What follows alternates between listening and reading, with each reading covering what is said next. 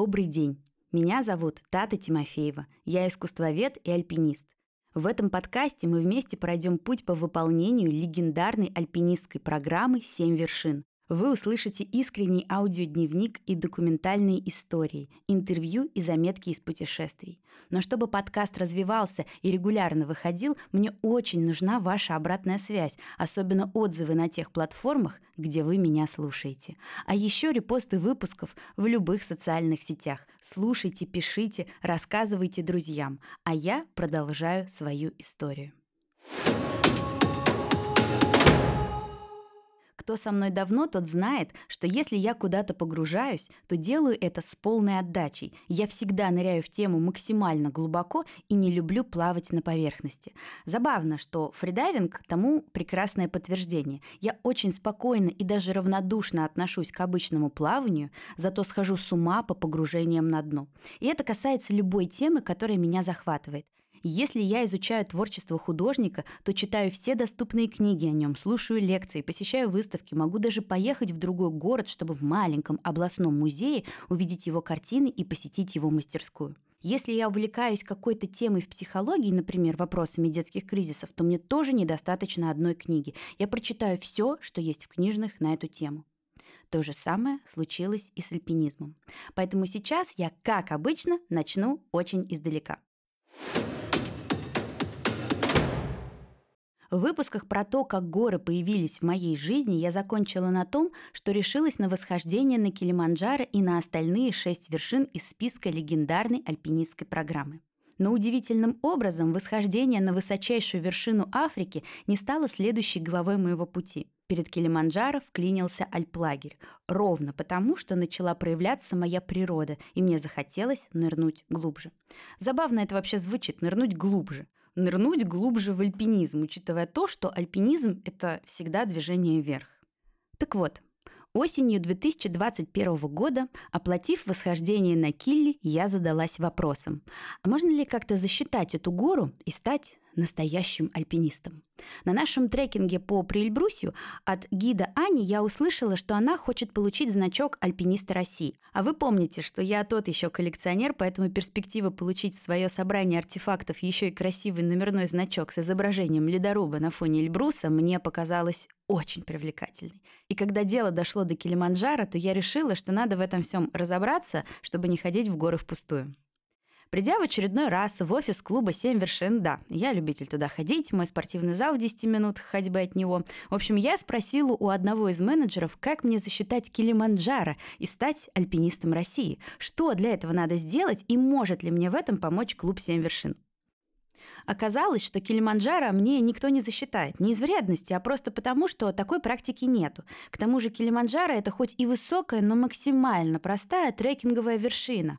А альпинистом, которым я хотела стать да, после Килиманджаро, становится после посещения альплагеря, никак не Танзании. «Так, понятно», — сказала я, — «очень жаль». А хотя, слушайте, посоветуйте мне альплагерь какой-нибудь. А, «Да», — ответила милая девушка, — «мы можем порекомендовать вам УАЛ. Они наши друзья». «У... что?» «УАЛ». Вот их сайт – Управление альпинистских лагерей. Основатель УАЛа – хороший друг Александра Абрамова. О, спасибо, я посмотрю.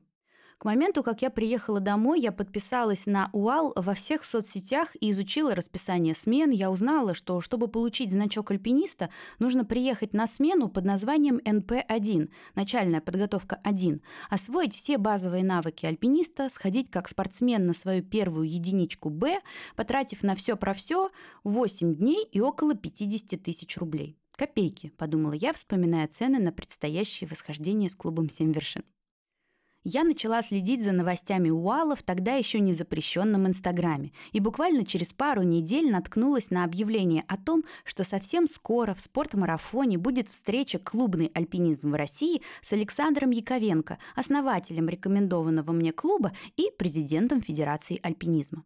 Интересно, подумала я, и между тренировками, своими лекциями и делами по организации выставки, куратором которой я тогда была, приехала на встречу в спортмарафон. Кстати, я тут много кому признаюсь в любви, много кого благодарю. Не могу не сказать и несколько теплых слов о магазине «Спортмарафон», в который я уже больше года езжу как в гости к любимым друзьям, у которых, правда, оставляю постоянно крупные суммы, но допустим этот крайне неловкий момент в нашей горячей дружбе. В спортмарафоне лучшие продавцы-консультанты, которые в основной своей массе прекрасно разбираются в снаряжении, которые терпеливы, всегда приветливы, отзывчивы. И знаете, что меня особенно удивляет? Что никто ничего ненужного никогда не будет тебе втюхивать. Более того, ребята часто заходят на сайты к их конкурентам, например, там, на сайты Альп-индустрии, и рекомендуют посмотреть что-то из снаряжения там. Меня такое отношение нереально подкупает. Поэтому я верный клиент спортмарафона и всегда сначала иду к ним, а потом уже в другие специализированные магазины. Еще у спортмарафона есть свой лекторий, в котором регулярно читают лекции самые известные люди из мира альпинизма. Эти лекции есть в свободном доступе на YouTube-канале спортмарафона, и я очень рекомендую на него подписаться. А книги, которые они издают, это вообще чудо. Одна книга Томми Колдуэлла «Прорыв чего стоит». Я обрыдалась, пока ее читала, а потом так вдохновилась жизнью автора, что аж добавила в список обязательных дел на жизнь ночевку на платформе посреди легендарной стены Эль Капитана. Вот не поленитесь, загуглите «Эль Капитан». Возможно, и у вас тоже появится такая странная мечта. В общем, спорт-марафон, любовь и мой грант-рекомендацион. Все, заканчиваю с этой никем не оплаченной мне рекламой и возвращаюсь к встрече с Яковенко и президентом ФАР. ФАР – это Федерация альпинизма России. И вы, пожалуйста, потихоньку запоминаете все аббревиатуры, альпинистские термины, потому что мы с вами еще здесь надолго. Лекция оказалась очень полезной. Во-первых, я узнала, что альпинизм по своей сути очень похож на легкую атлетику, в которую входит много разных дисциплин, таких как бег, ходьба, метание, прыжки в длину и высоту. Также дело обстоит и с альпинизмом, в который входят такие дисциплины, как классический альпинизм, ледолазание, скайранинг и ски-альпинизм. И вот что любопытно. Можно не взойти ни на одну вершину, но, занимаясь ледолазанием, стать мастером спорта по альпинизму. Да, вот такой вот парадокс. Также на лекции рассказали про самые разные альп-клубы и отдельно затронули тему коммерческих клубов, приведя в пример лучший клуб в России и один из лучших клубов в мире – «Семь вершин». Об Абрамове говорили с большим уважением и теплотой, что было особенно приятно, потому что часто случается, что ярких, успешных, известных людей в их среде не любят, а тут все ровно наоборот. Увидеть своими глазами нетоксичность альпинистской среды мне было очень важно. Надеюсь, что когда я погружусь в мир альпинизма еще глубже, то не столкнусь с обратным и не разочаруюсь. В конце лекции осталось время на вопросы, и я, конечно же, воспользовалась возможностью и задала невероятно, это я уже потом поняла, наивный вопрос. Всю лекцию я самодовольна, да, именно самодовольна, потому что самодовольство во мне было хоть отбавляя, я вам еще расскажу, как горы меня приводили в чувство, сбивая с меня всю имеющуюся спесь. Так вот я самодовольно сидела и думала, что мне все эти лагеря? Я же на Эверест иду, что круче Эвереста, ну уж точно можно будет мастером спорта заделаться, не меньше. Боже мой, я сейчас это говорю, и мне очень смешно. Короче, я задала этот вопрос, ну, просто уточнить, типа, а мастер спорта-то будет, если на Эверест гонять? И надо отдать должное Александру Яковенко, который не стал снисходительно улыбаться или каким-то другим образом сообщать мне о моей наивности, а серьезно, спокойно ответил, что можно взойти хоть на все горы, но мастером спорта так и не стать. Более того, звание мастера можно получить, не выезжая за пределы России, лазая исключительно в горах Кавказа. Для мастера спорта не нужна высота и Гималай. Для того, чтобы стать мастером спорта, нужно участвовать в российских соревнованиях, набирать баллы и ходить маршруты категории 6А и 6Б. А их в том же самом Прильбрусе ну просто предостаточно. Напомню, что в альпинизме маршруты делятся на категории сложности. Начинаются маршруты с единички Б – это полностью пешие маршруты, которые в основной своей массе доступны любому физически подготовленному человеку. Да, может быть сильная сыпуха, то бишь осыпи, огромные расстояния, даже кусочек скалы, даже сильный уклон горы, но, как я поняла из своего опыта, единичка Б – это ясли в мире альпинизма. После 1Б идут категории 2А, 2Б, 3А, 3Б и так до шестерки Б, которая является категорией максимальной сложности. Например, чтобы вы поняли, Эльбрус с юга – это единичка Б. И в хорошую погоду, в хорошем снаряжении, да в хорошей и правильной компании восхождение на Эльбрус – это просто физически, конечно, сложный, но технически очень простой трекинг. А вот некоторые участки маршрута на вершину самой высокой в мире горы, то бишь Эвереста, это пятерки Б. Но тут надо снова оговориться. Есть огромная разница между коммерческими восхождениями и спортивными. В коммерческих за восходителя все делают гиды и портеры, носильщики, либо шерпы, если вы в Гималаях. И человеку остается лишь идти, стойко терпеть страдания и жумарить по заранее провешенным перилам. Что такое жумарить? Оговорюсь. А жумарить от слова жумар. А жумар – это специальный альпинистский механический зажим кулачкового типа для подъема по веревке. В спортивном же восхождении, том самом, которое будет идти в зачет на получение того или иного разряда или даже звания мастера спорта, альпинисты все делают сами. Все на себе несут, ставят станции, это укрепленные места для страховки команды, провешивают те самые перила, веревки для страховки и, конечно же, страдают. Про страдания я, кстати, не шучу. Альпинисты первоклассно умеют терпеть боль и неудобства. Есть даже фраза такая, что альпинизм – это смесь неприятного с бесполезным. Под неприятным подразумеваются в первую очередь физические страдания, коих в горах ну просто предостаточно. В общем, я после лекции была немного фрустрирована, потому что мои иллюзии о том, что по завершении программы я стану мастером спорта уже во второй раз, да, они были разрушены. Но этот факт одновременно с тем и очень воодушевил меня я начала думать о том, чтобы каким-то образом организовать себе смену в альплагере. Дело в том, что я год назад еще не была такой наглой и очень опасливо обсуждала с мужем все мои горные планы. И получить там в альплагере значок, а вместе с ним и право называться альпинистом России пожизненно. Прикиньте, можно пару раз напрячься, походить в горы, выучить ту его хучу узлов, пострадать немного, получить значок, а потом хоть всю оставшуюся жизнь лежать на диване, но будучи уже не простым человеком, а альпинистом альпинистом России. Шучу, конечно, не делайте так. Ходите в горы. Дело близилось к декабрю, а в декабре 20 числа мне должно было исполниться 30 лет. 30 лет – это вам не хухры-мухры, это начало перехода в этап зрелой жизни. По генеральной задумке, к 30 годам нужно уже как-то определиться с тем, кто ты по жизни. В идеале, в моем идеале, иметь семью с детьми или одним детем. Ну и, конечно же, 30 лет просто необходимо широко отметить. Желательно роскошным мероприятием, человек на 100, ну или хотя бы на 50. Ровно так я и поступила на свои 25. У меня был обалденный праздник на 60 человек, который отметила на корабле Брюсов, некогда пришвартованном к набережной Крымского вала. На этом корабле была студия Петра Кончаловского, в которой я читала лекции и проводила там очень много времени. В 30 лет я работала и, кстати, по сей день работаю в синхронизации, лучшем лектории нашей страны, и на тот момент, до февральских событий, у нас было несколько обалденных площадок, в том числе огромный, красивейший лекторий на Котельнической набережной в дореволюционном здании. Главный человек в синхронизации и по совместительству моя подруга Маша Бородецкая разрешила мне использовать пространство под мое отмечание 30-летия. Звучит неплохо, да? Работаю в классном месте, много друзей, есть финансы на праздник, есть успехи, семья, сын, мечты и цели. Вот только я в какой-то момент поймала себя на мысли, что я не хочу большого праздника, я не хочу всех этих пустых или, возможно, даже не пустых, но все-таки слов, легкого нервика на тему того, кто из гостей пришел, кто нет, кто как себя на моем празднике чувствует, довольны или недовольны мои родственники. В общем, я поняла, что моя душа на самом деле хочет классного дня с мужем и теплого теплого, спокойного, тихого вечера с подругами.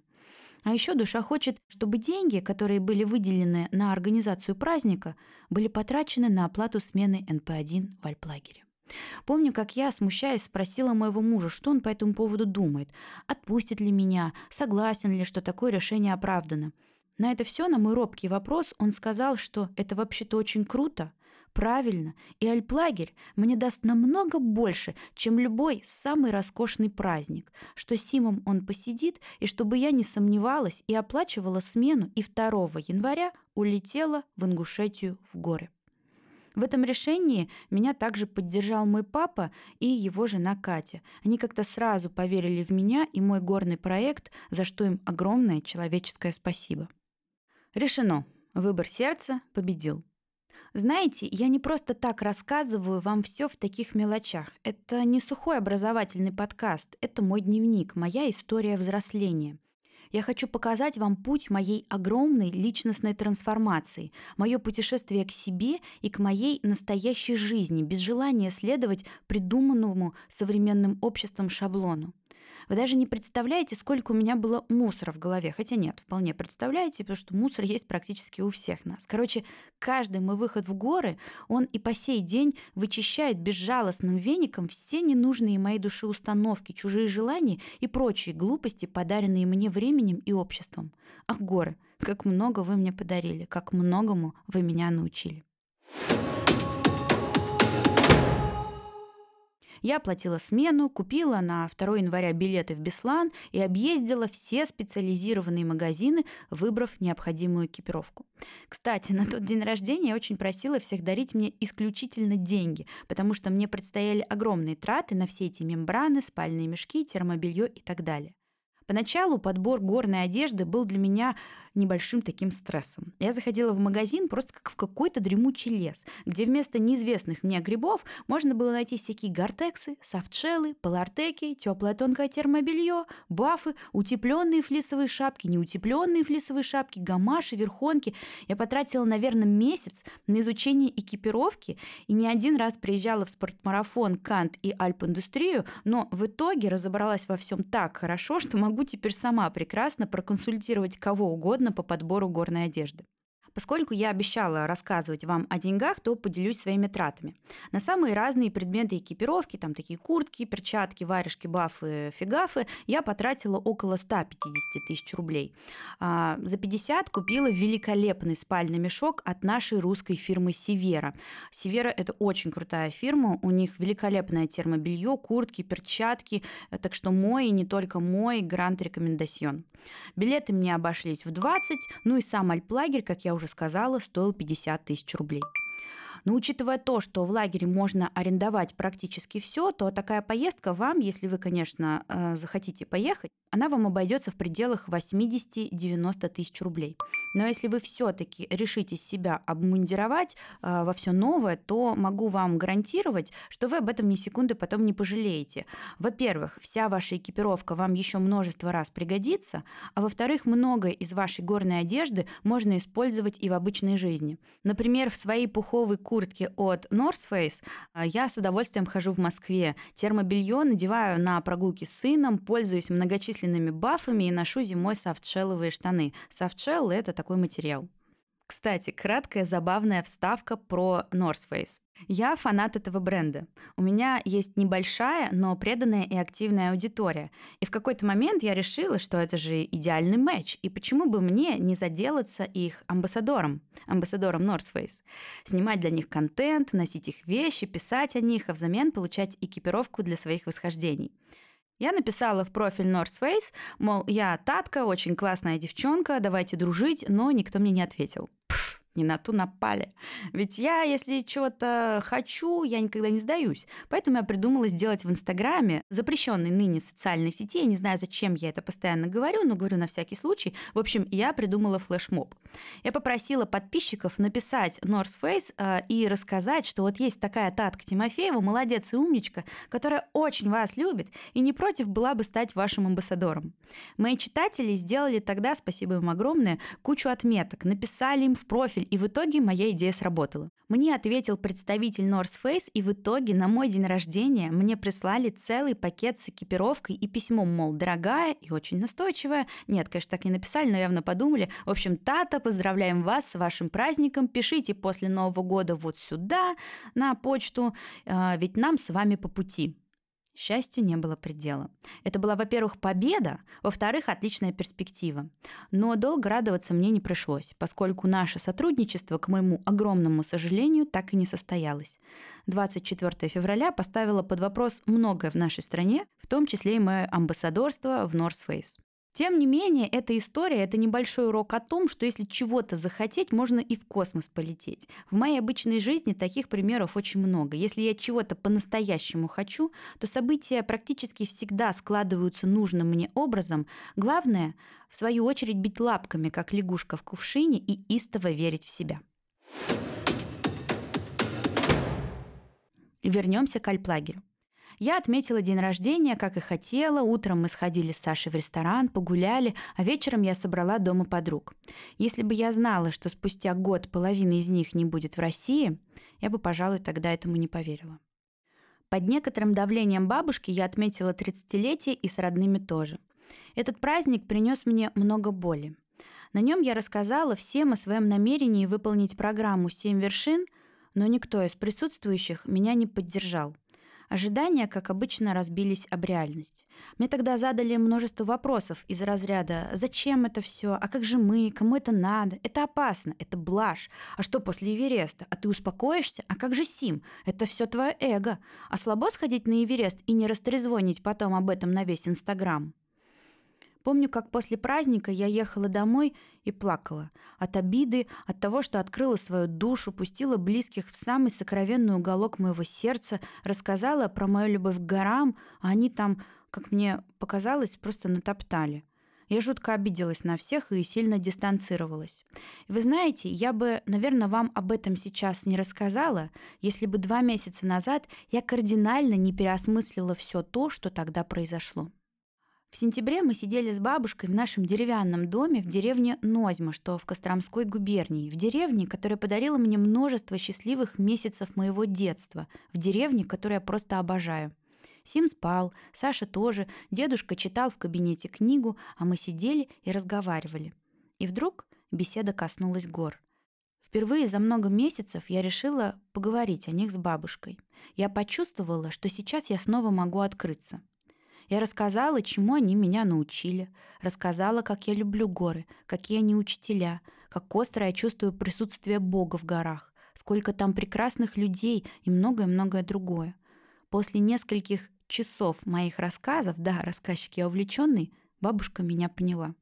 «Тата, это и нужно было тогда сказать на дне рождения. Тогда бы у всех сложилось совсем другое отношение к твоему новому увлечению. А то ты понимаешь, звучало это все так, мол, вот я Татка, у меня есть неплохая карьера лектора искусствоведа, но теперь она мне не нужна. Я иду в горы, более того, не просто горы, а сразу на Эверест. Да, никакого горного опыта у меня нет, но вы меня поддержите обязательно, и причем в идеальной форме, которую я от вас ожидаю. Я услышала эти слова, и тут меня осенило – я поняла, как это для всех выглядело. Как блажь, как детские, ничем не подкрепленные мечты. Ну действительно, говорить об Эвересте, когда ты еще даже на Эльбрусе-то не была. М? Когда горного опыта маленькая капелька. Да и что говорить, мои аргументы тогда были очень слабые. «Зачем тебе это?» – спрашивает меня мой любимый дед, философ, академик и известный ученый. А я ему «Эверест зовет меня». Он говорит, а что это значит? «Дед, ты в горах не был, тебе не понять».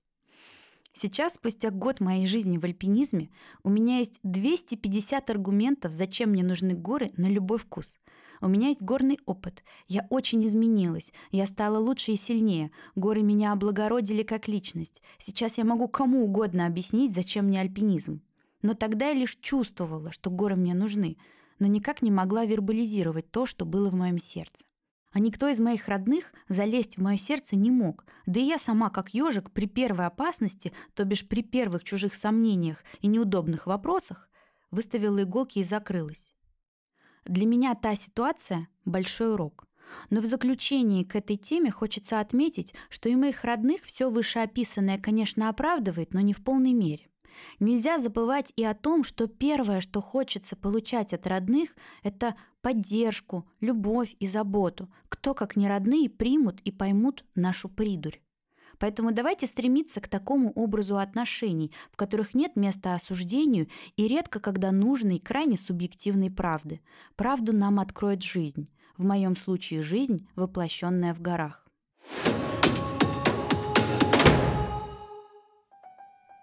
Новый год я отметила в кругу семьи. Душевно, тепло, с подарками, оливье, безалкогольным шампанским, прогулками по заснеженным улицам поселка. Вас, 30-летнего малыша, когда-нибудь катал папа на ватрушке? Меня вот катал. И это было прекрасно.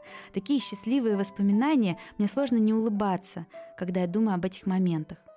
А знаете, как было трогательно, когда рано утром, 2 января часов в 6, все проснулись, чтобы проводить меня в горы – Представляете, вышли бабушка, это папина мама, сам папа, Катя, моя любимая мачеха, Было так тепло. Правда, мой младший брат э, Ваня и Сим, Сим это мой сын, если что, они спали, но с ними я попрощалась накануне. Саша отвез меня в аэропорт Домодедово. И знаете, на данный момент это максимально родной для меня аэропорт, потому что за последний год я там побывала порядка 10 раз. И все в горы, конечно же, летала. Я вышла из машины, взяла тележку, Саша погрузил на нее мой огромный желтый баул North Face на 130 литров, в который может поместиться полторы меня. Мы сделали фотографию, и я пошла сдавать багаж, еще не зная, что начала свое увлекательное путешествие в мир спортивного альпинизма.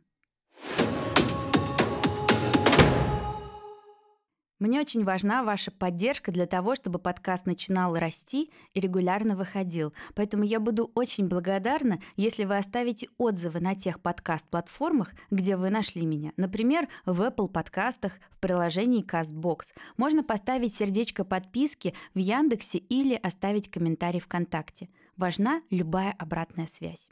А еще можно поделиться выпуском в социальных сетях. Мне будет очень приятно. Ссылка на мои социальные сети в описании к подкасту. Отмечайте, делитесь выпусками.